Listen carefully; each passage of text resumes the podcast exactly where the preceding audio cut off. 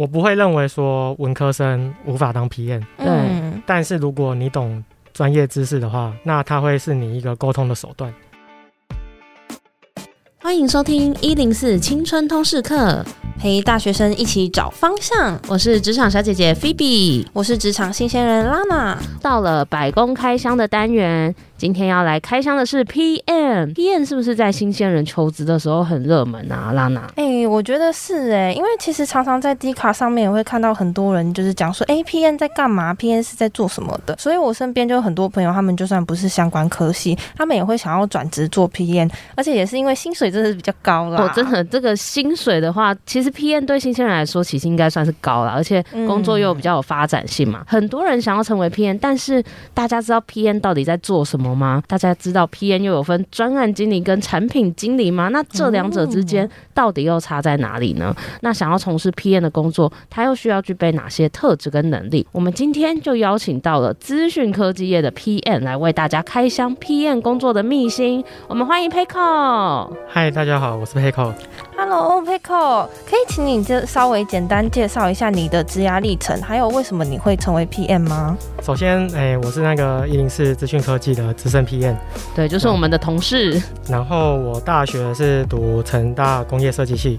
哦，哎、欸，工业设计跟 PM 算是没有直接相关，对不对？嗯，老实说，如果以我的概念而言，我觉得工、嗯、工设系它其实在我们的所学啊，嗯，它其实蛮靠近 PM 的专业技能的。哦，所以其实算相关。哪方面的专业技能呢？因为公社系我们在平常大一到大四的课程里面，对。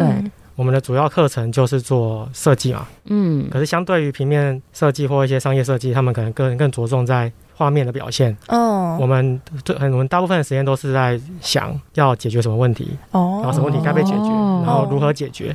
哦，所以也涉及到了就是在当 P 验的时候会需要思考跟解析问题的能力。对。所以差异的话，大概是，当然我们那时候，因为我可能已经毕业十年了嘛，嗯，我们十年前的那所学的内容可能会更靠近硬硬体一些，嗯，因为工业设计的工业两个字代表就是工厂可以生产的东西，实物一点的东西，实际上的产品这样子，嗯，然后因为但这十年来，那个你会发现到很多软体产业开始蓬勃发展，蓬勃发展，就是因为 APP 那些关系嘛，对不对？嗯，所以在我们的学校那边也会开始混用。哦，开始有一些就是软硬体不同的差别的课程，是因为每年都会设计系都大拜拜嘛，嗯，还有新代设计展，嗯，你看到越来越多人都是在讲 APP 的部分。哦，哎、欸，那所以你的同学可能也越来越多是往 P N 学弟妹是往 P N 方向走，是可能八九成主要还是走 UI UX Researcher 的方向这样子。了解。那你一开始毕业就是 PM 吗？没有，我一开始毕业的时候先去当兵嘛，然后当兵完之后有去先当过一个多月的。工业设计师，但因为环境不太喜欢，哦、所以后来就离职。然后因为我比较早退伍的关系，嗯，所以我刚好离职之后就跟朋友一起去环环岛这样子，嗯，然后环岛完之后就开始感受到什么是学生，什么是社会人士，社会人士，因为你开始会去。要去决定接下来自己要做什么了，因为可能你是高中跟大学的时候，我必须做一个选择嘛，我到时间到必须做一个选择。嗯，但你发现后面的时候，就是你自己要去做时间点的选择。对，也没有人逼你，但是你又必须做个更复杂的那个规划。是，所以那时候我就想说，那反正未来。都是一片空白，干脆重新找一个自己喜欢的产业。嗯，所以那时候后来就先跑去当游戏测试，因为自己喜欢玩游戏这样子。哦，可是游戏测试就跟工业设计也比较没有相关性的感觉。对，所以转游戏测试的时候就会很挣扎，因为你可能会去想以前的所学是不是都用不到了这样子。嗯，但后来想说，就是反正有朝一天可能就用得到了，就先放下那个，然后先去换产业试试看。嗯，那这份工作对你来说有什么对职涯上的影响？或者是有没有改变你一些想法等等？开始加入这个公司之后，嗯，就开始迈进那个软体的产业嘛。虽然我们是游戏公司，嗯、那游戏公司也是软体产业，所以大概就知道，在一个软体开发里面，可能会有分设计、企划跟工程。嗯，这样子。嗯，然后那时候因为应该说薪水打听起来，工程的薪水比较高。嗯，哦，算是就是这几个不同的职位来说最好的。是，所以那时候就决定就晚上会开始自己学写程式这样子。哦，这个是自己学就可以往工程师迈进这样？要看。但现在如果是诶、欸、现在环境啊，对不对？嗯，我会觉得大家应该都蛮有机会自己在线上就学会写程式的。那就是说，你最少可以掌握，你如果要建的自己自建出自己的一个诶静态网站，那些都没有问题。哦，就是最基本的能力，其实你可以先在自己的业余时间先养成一下，是，然后再试着做一些作品出来，这样。对，所以你在游戏测试后期就开始接触软体工程的部分。诶、欸，是因为我后来离开游戏测试之后就。转去基安公司当工程师这样子，哦，哇，就直接可以当工程师哦，就是做软体的部分嘛。对，我有做一个 demo 啊，就做了做了个游戏的 demo 这样子。嗯嗯，就等于你有一个作品集来证明说，哎、欸，其实你虽然不是相关科技出身，可是你会这样。也因为这样子背景关系，所以通常像我有在履历老师帮忙见诊嘛，嗯，只要看到转职的，我一律推荐你就是做一个作品集出来，去告诉别人说，虽然你现在没有这个经验，就是你的实际那个工作经验上面，你无法讲。出几月到几月你是做相关工作经验的，嗯，但是你有作品集，你就让别人知道说，如果你转职了这个这个职务了，最少你可以做到这样的程度，这样子。哦，这个就很可以说服人嘛。对，对，而且我觉得新鲜人其实他们可能在转职上面都遇到很很多问题啦。其实这个真的是说服，就是业主说你是有这个方面的热忱跟想要去尝试的一个心态。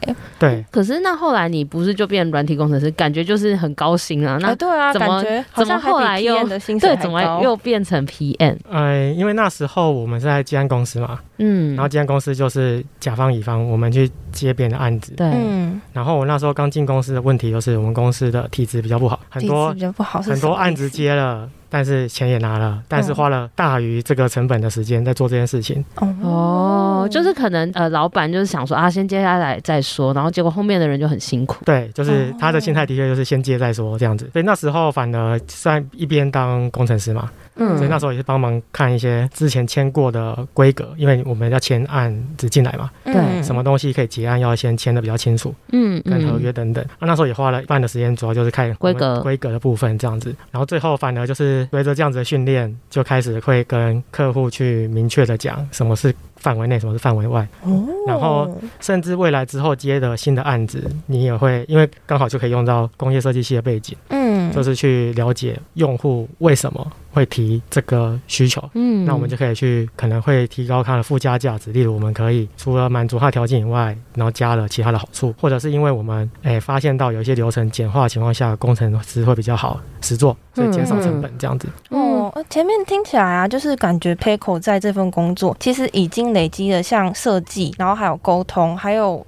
写程式的能力了，哎，是因为就是这三个能力的结合，所以才让你之后转做软体 PM 吗？对，就是那时候在评估说，在那边的经验会觉得，其实 PM 这个职务蛮重要的，嗯，因为我们会决定这个产品接下来要做什么，对，那做什么这件事情就是直接的关联用户的使用，跟最直接的就是使用时的数据的表现嘛，嗯，那我们如果定义的不好。那就算工程师再厉害，做出来的东西可能就不好用，大家就不会用了。对，因为其实 PM 有点像是翻译，对不对？你要知道工程的语言，你也要知道客户的语言，然后再把这些语言都变成是大家听得懂的话，然后他们才有办法更有效率的去做，对不对？对，就是沟通这一段也是 PM 很重要的事情，尤其是我们在类似中间的身份，对，我们面向的不同的职务啊，他们可能诶彼此的距离比较远，就是例如设计的语言跟工程的语言可能就有它的落差在哦，所以我们都会需要专业这样。对对对对，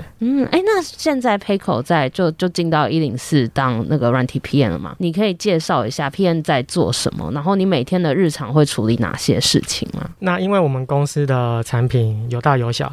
对，那我会先介绍我的部分，这样子。我因为我们的部门都会负责比较新创或比较小的产品，就目前还在做那个实验阶段的。对，像我们的工作的话，平常就是会去了解产品的需求，有可能是从高阶主管来的，对，也可能是你观察了数据来的嘛。嗯，所以你会先做需求的厘清，了解到我们产品的定位，在这样的情况下，想要做出哪一些功能出来。嗯，那当你规划完了之后，你就会需要上去主管们报告，然后报告说你要做什么，为什么要这样做。作。嗯，哦，PM 常常在当一个会诊者的角色，哎，是，就是我们要收集全部可以收集到的资料，嗯，尝试推出一个结论，嗯，给主管们做决定，这样子，嗯嗯。然后当我们做完决定之后，我们接下来就会落到实作端，对对。那落到实作端前的这这一 part 就会比较接近，因为刚刚主持人有讲到 product manager 跟 project manager 的身份嘛，对，没错。那 product manager 可能就更靠近去定义这个产品的蓝图，我们接下来要做什么，那我们为什么要做这些事情，满足谁的期待，嗯，这些都是 product manager 的职责。对，所以刚刚 Peiko 讲的那一段就是产品经理的部分，这样。当然，在台湾啊，对不对？嗯，你在你会看到一些职务，他写产品经理，或写 PM，或写 project manager，还是可能会跟公司的实际上面他们的分工有一些落差。哎，有些落差的意思是可能会有哪方面的落差？就是你可能看到他写了 product manager，嗯，产品经理，对，但其实你也要肩负类似专案经理的身份。哦，那可能也有可能他写专案经理，但他们公司其实其实只是因为资深的会写产品经理，哦，只是一个用词而已。对对对对对对。为什么会有这这个差别啊？实际上的话，可能是因为我认为啊，这个词汇可能从国外来的，然后大家对 product 跟 project 的知识落差有些不一样。嗯嗯。那通常的话，可能 product 跟 project 更更面向它的职务内容，就是职务是偏管理还是偏企划。嗯。但也有一些产品公司维度会变成是一整个产品还是一个功能，把功能视为专案的感觉这样子。哦，分反正分法很多种就对了。是。对，所以说可能要多注意，就是在求职的时候要看一下他们的工作叙述。那你刚刚讲了产品经理嘛？那进到后面是专案经理的部分的话，是在做什么？就是专案经理的部分，有时候在公司内定义为专案经理嘛，啊，有一些可能就是会找 technical project manager 写作 PPN 写作，就他们可能更相对一般 PM 而言，他们有更深的专业知识，这样那个技术背景。嗯哦，所以在当把规格落为实际开发项的时候，他们可能会有一次的分析说。实际上面要做的时候要怎么做？嗯，那通常 project manager 重点就是要管理时程。对，当我们收到了这个需求进来之后，呃，需求被定义清楚了。嗯，那因为我们。总不能让主管们不知道我们什么时候要上线嘛？对，哦，没错。所以我们收到需求之后会去做评估，找设计啊、工程啊等等做评估。嗯，那当然也不是说 product manager 跟 project manager 刚刚的工作内容中间一刀切下去，就是之后才找工程或设计。有时候你也可以可能在你在规划的时候，你可能就会去先问设计跟工程的意见，但他可能比较偏台面下的。真正台面上的时候，就是说好，我们已已经确定这一包就是我们这次的开发范畴了。嗯，然后就会真正的去上 table 跟大家讲要做这件事情，然后会请他们评。估时间出来这样哦，所以你的刚刚说台面下的意思是说，如果比较有经验的 PM，可能就会先私下把你的合作的团队都先瞧好，确认说，哎，你这个时间这个东西上可不可以？那都确认之后再一起汇报这样。是哦，就是做一个沟通跟双向，就是确认彼此需求的一个部分。对，就会议有分级这种，一种是你就是为了快速凝聚共识的，有可能你在诶沟通的软体里面快速沟通就可以了。那通常如果你跟主管们沟通的时候，上 table 跟大家讲的时候。其实他更多的时候是在做个确认，去做做最后确认而已。这样子。嗯，对。如果如果你今天这个 PM，然后什么都还不确定就摆上来，然后花三个小时在讨论的话，其实就有点浪费大家时间。哦，对，而且又都有主管在，主管可能还会有更重要的事情可能去处理，对不对？那刚刚比较是着重在提案跟设计还有工程的沟通，那是不是也有数据分析的工作要做呢？哎，是，就是当我们专案做完上线的时候，嗯，我们做任何事情都要确认这一次的实作那。它是不是有达到我们的期待，或者是它真正有用嘛？嗯，所以说我们就会去观察上线后的数据有没有满足我们当初的假设。那、啊、如果没有的话，也会去诶拆解出为什么，那就会帮助你下一次在规划你的产品的时候，你决定要怎么做这样子。哦，等于说再去做一个优化的过程。对，就是我们任何的规划。最后的成功与否都会加入数据来做评估，这样子哦。哎、欸，所以其实一个 PM 他要可以跟团队沟通，然后要有一些技术的知识，然后可能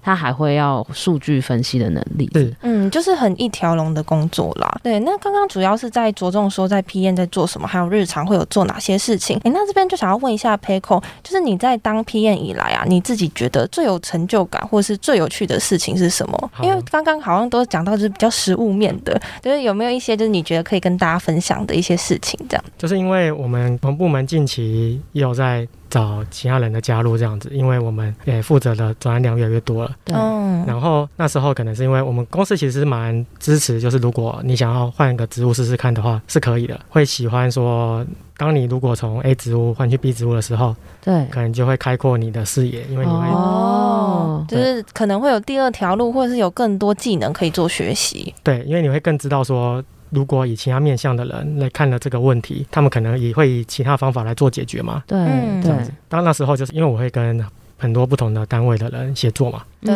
然后有一些人可能就会提到一些计划的想法之类的，对。然后我就会把我们部门的履历推荐给他。职缺页吗？对 对对，就把职缺贴给他说，如果你有考虑的话，可以这样子。哦。然后那时候就是有贴了这样子，然后也有尝试去做讨论。因为他也可能是看有兴趣，对对对，看了 PM 的职务内容，会觉得说会想要试试看，嗯，然后那时候可能甚至在晚上的时候也会做讨论，对哦，就是彼此私下在聊天，就是在聊就是转职这件事情。对，因为我们会期待说，如果他的表现真的是好的一个人，嗯，那我会相信他不论在哪些职务上面，他应该都会有他自己不同的见解，所以那时候就会说，对，讨论完之后差不多要来了。但是如果别人要来的话，也要确定就是自己能不能陪他，就是那一段时间嘛。对，总不能人来了自己自己就走掉走掉了这样子。然后我就跟他讲说，我这边可能也在评估看看。当然，诶，有在想说是不是跟他讲一下这个时时时间会在这边多久的议题之类的。嗯。然后他就会说什么，就是呃还没有继续留在这个职位的话。他可能就不会转过来了，这样子哦，所以他根本就是 follow 你这样子。对，哇，那如果听完这一集，大家都想要到那个职缺找你怎么办？而且我们一零四还有很多职缺，对，大家欢迎到一零四找其他 PM 的工作。这样，其实我们公司内不同的部门都有它好的地方，就是有些很擅长的地方，所以我会相信，如果大家来求职的话，应该都会有。不少的收获这样子哦，对，到处都可以有你学习到的地方。所以其实刚刚 Pico 讲的那个例子，就是可能那个同事跟你共事到觉得，哦，如果可以跟 Pico 继续在 PM 一起学习，应该是一件很棒的事情。这样对，对我而言，他可能比董事长跟我说什么“你是一个 A 加员工”都还要令我高兴。这样子，哎，你好高招！你刚刚就是突然就偷渡一个董事长对你的称赞。没有，我我只是想要表达说这件事情对我个人而言是更有，因为因为定义是。那个觉得做做成就感的嘛，对。那我认为说，当有一个人会愿意，因为我觉得工作啊，重点不是一年赚多少钱，对，而是一年学到哪些东西。嗯，所以我会把那个时间认为说，他愿意投入他的时间，嗯，来跟你一起学习。就会更有成就感哦。我觉得也是，因为他对你的工作表现，或是看到你工作的方式，他对你这个人可能敬仰，然后所以也对你更会有信赖感。我觉得会不会是你想说的，就是你最有成就感的事情，是因为别人对你的工作表现有信赖感这件事情？对，嗯，而且刚刚 Peeko 就讲了一句很 PM 的话，他说，因为这个定义是说有成就感的事，哦、他只是 在看产品规格的感觉。对，大家会不会觉得听完就觉得，哦，Peeko 真的是一个很 PM，就是有很多 P N。特质的人，再来就想问问看，因为刚刚讲到说你的工作表现是甚至是同事都可以认可，然后长官也认可的部分，而且是董事长哦。那再来就想问你，担任 P N 以来最让你头痛的地方是什么？那因为我担任 PM 的公司不仅仅是一零四啊，对，有时候可能是一些之前待过一些比较小的公司等等。嗯，那最常遇到问题就是，可能他们之前待的公司啊，PM 比较不懂所谓的工程。哦，然后遇到议题就是举例，哎，假设你今天一觉醒来，嗯，然后发现你待在精神病院，然后你打开门的时候看到一个医生，然后你要跟他说你没有病，你要怎么跟医生说服说你没有病？哦，对，可是就要很认真的去分析到底要怎么样解释，或者是到底要怎么样去做才可以让别人相信你。对，所以当别人认为你没有相关技能的时候，你就很难去。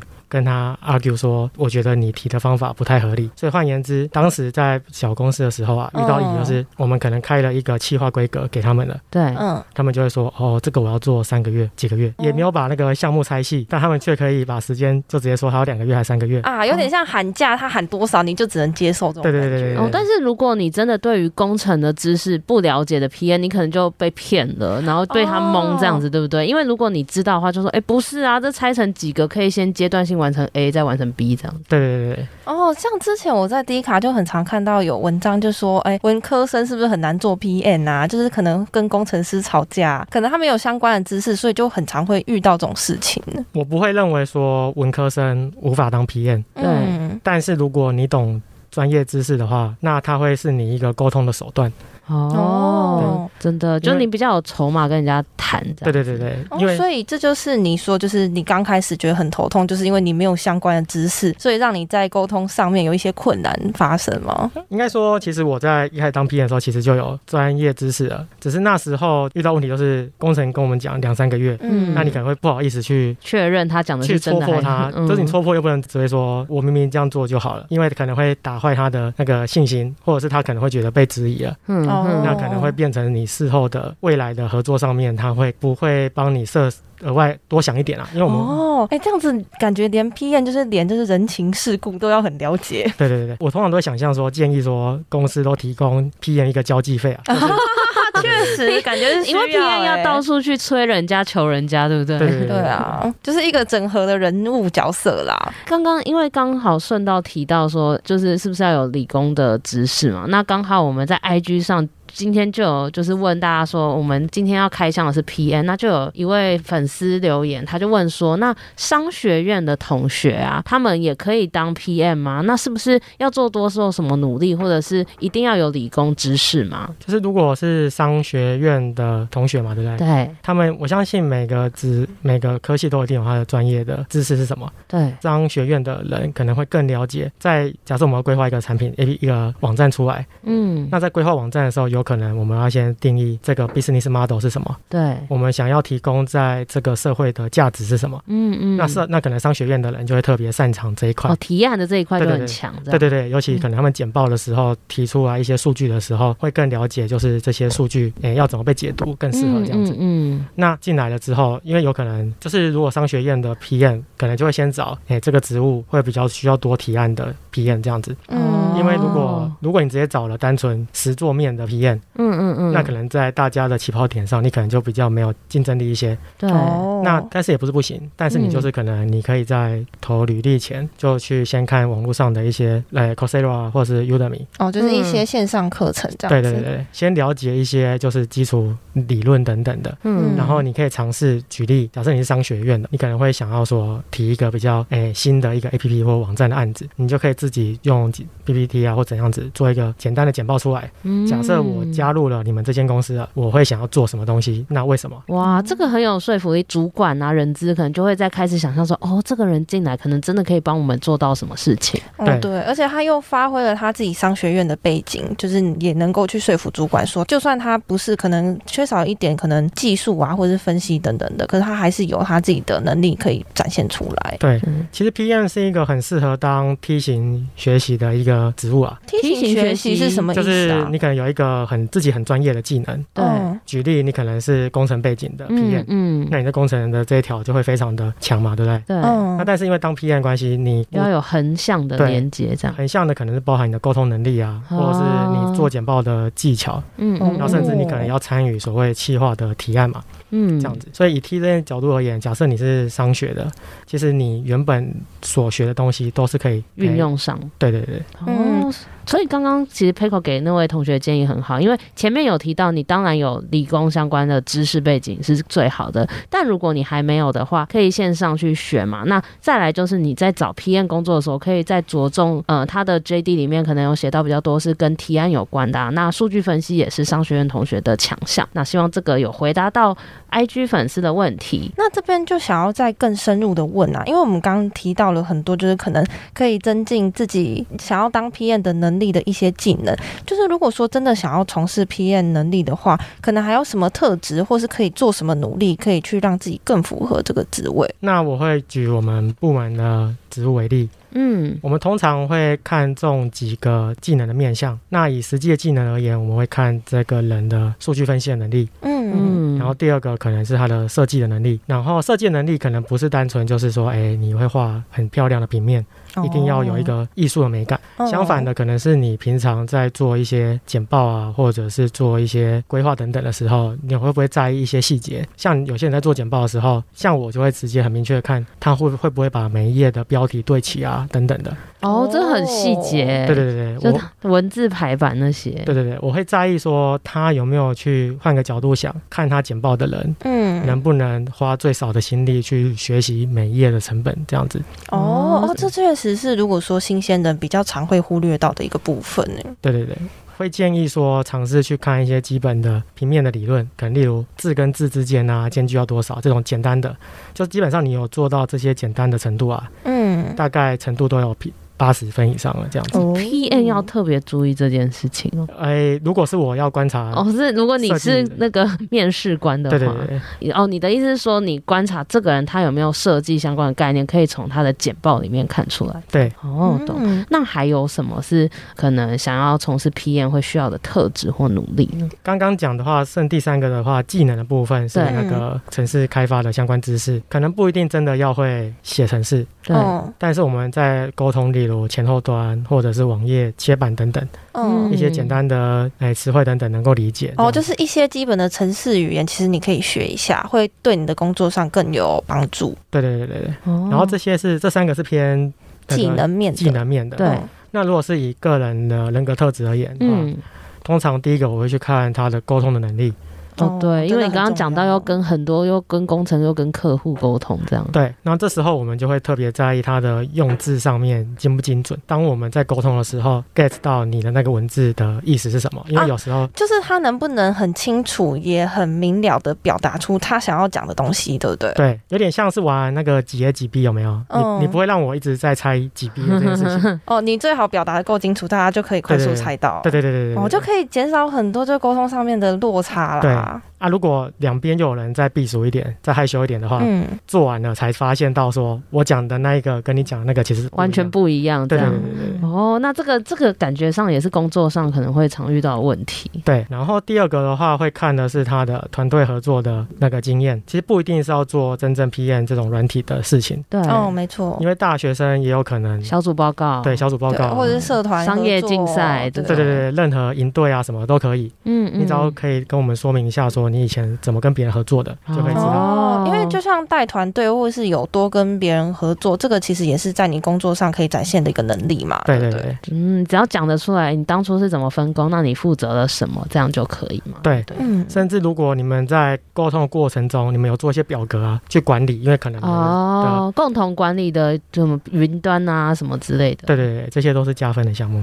哦，哎，很具体哎，就是可以赶快把那个小组讨论的截下来。对，然后第三个就是逻辑的能力哦，其实这个好像跟前面都是有做串接的。对对对对，其实、嗯、其实 PM 的这个职务啊，对不对？包含 Google 在 Coursera 上面的课程，嗯，他们一开始在前面几个章节的时候就有明确的说，其实，在当 PM 的时候，嗯。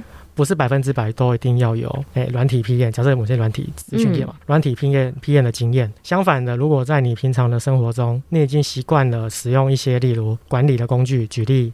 你可能平常跟家人出去玩的时候，你就会用一些表格，嗯、每一天哪一每一个时间点，可能大概要干嘛？哦，或者是用 Excel 记账啊，对对对，对，或者是可能 Notion 啊，就是专案管理每一项事情。对对对对，其实这些都是一些佐证，说你有实务经验的这样子。哦，对，哎，Peiko 给的建议很好，因为有时候新鲜人都会觉得啊，我我就没有工作的经验，我没有相关的经历怎么办？其实很多是生活上就可以看出你有没有逻辑啊，那你有没有办法有那个 PM 也会具备的能力？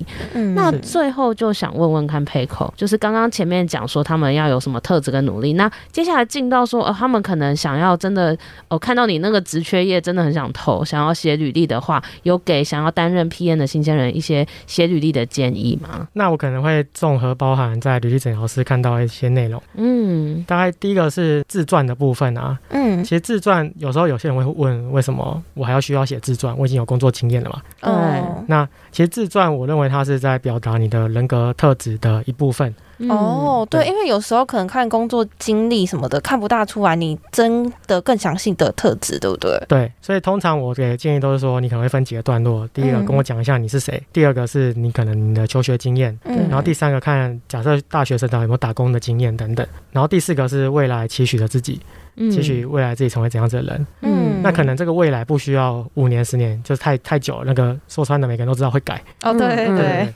但第一段跟第四段更着重在暗示人资跟主管，然后这件事情我会建议你不用去讨好全部的人，哦，你就是讲你是谁，然后看得出来你跟别人有一些些不一样。嗯，就不一样这件事情也是很重要的，就是让别人觉得，哎，我们部门刚好很契合你。嗯，这样子哦，哦，其实这个在就是你在应征公司上面，如果你写的比较贴近你自己的特质的话，可能你也会找到比较像是你符合你特质的公司。对对对，嗯，其实求职是一个双向的那个过程啊，嗯，不用怕说，哎，公司挑，其实你也你也可以挑公司这样子。嗯，哎，但刚刚你讲的那几个自传要写的啊，我怕大家会误会，就直接条列是说我做过什么工作，然后我国小什么，我国中什么，所以就是那些经历要写出什么内容是。会更吸引主管注意的。了解第一段，刚刚讲的那个四段，就是我是谁，可能就是标题嘛。嗯，那标题可能不用真的写三个字，我是谁，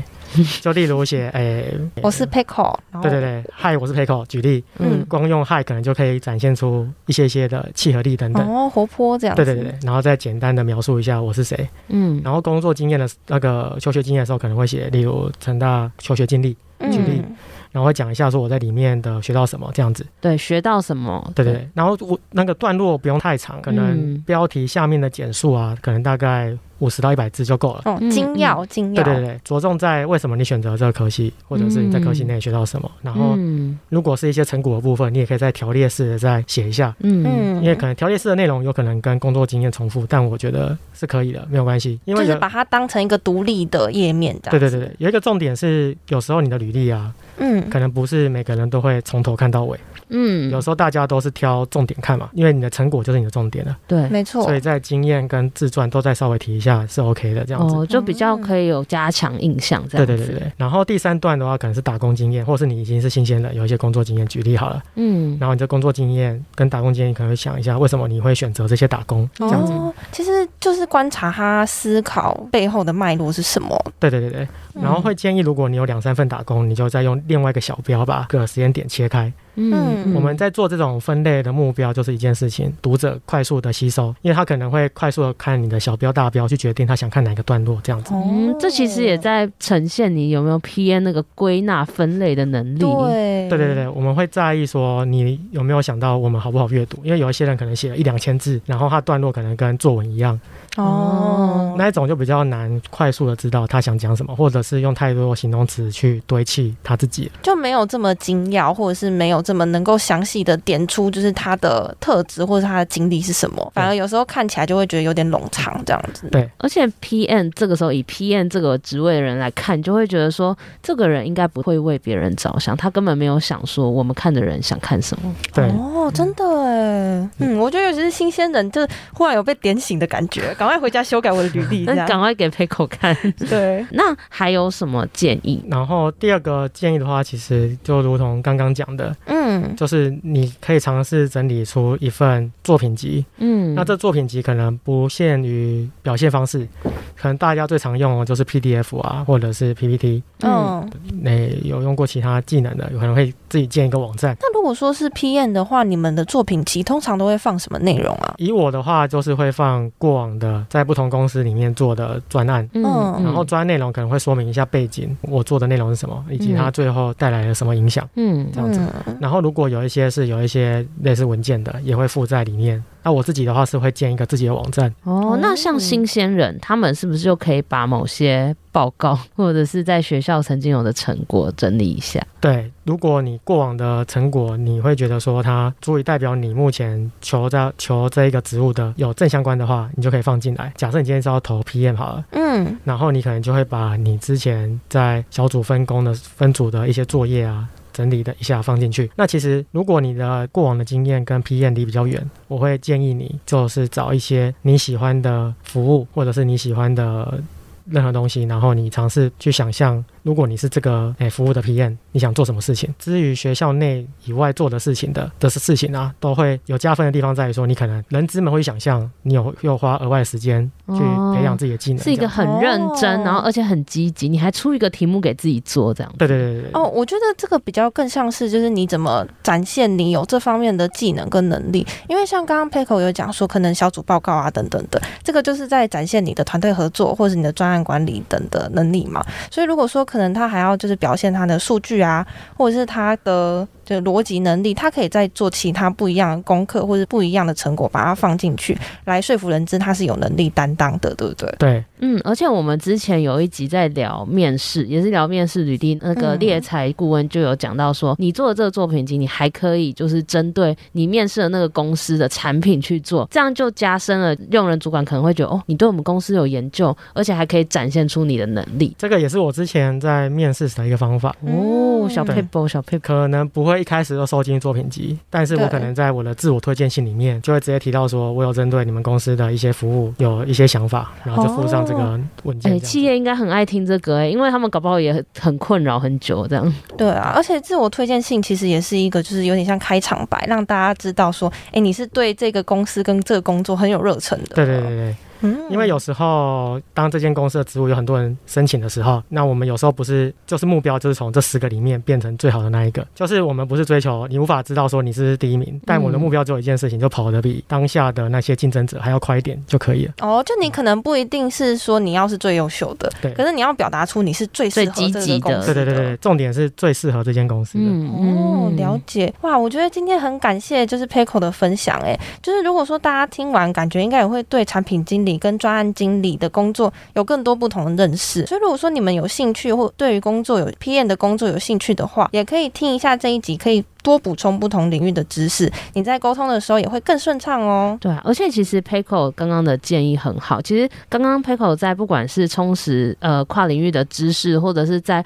怎么准备履历作品集的建议，其实也不仅限是在 PM 也适用，在很多不同的工作岗位，多了解别人工作的知识多一点，多为他人着想，在沟通上会是比较顺畅的，然后对整个团队也是好事。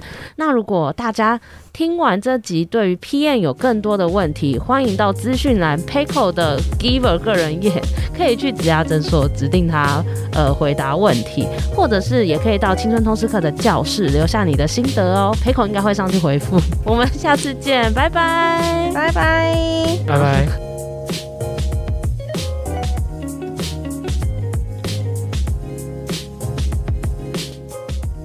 如果你喜欢我们的节目，记得订阅我们，你就不会错过任何上架的通知哦。如果这一集你有什么心得还有收获，也欢迎你到 Apple Podcast 留言告诉我们，并且给我们五星评价，我们都会非常感谢你。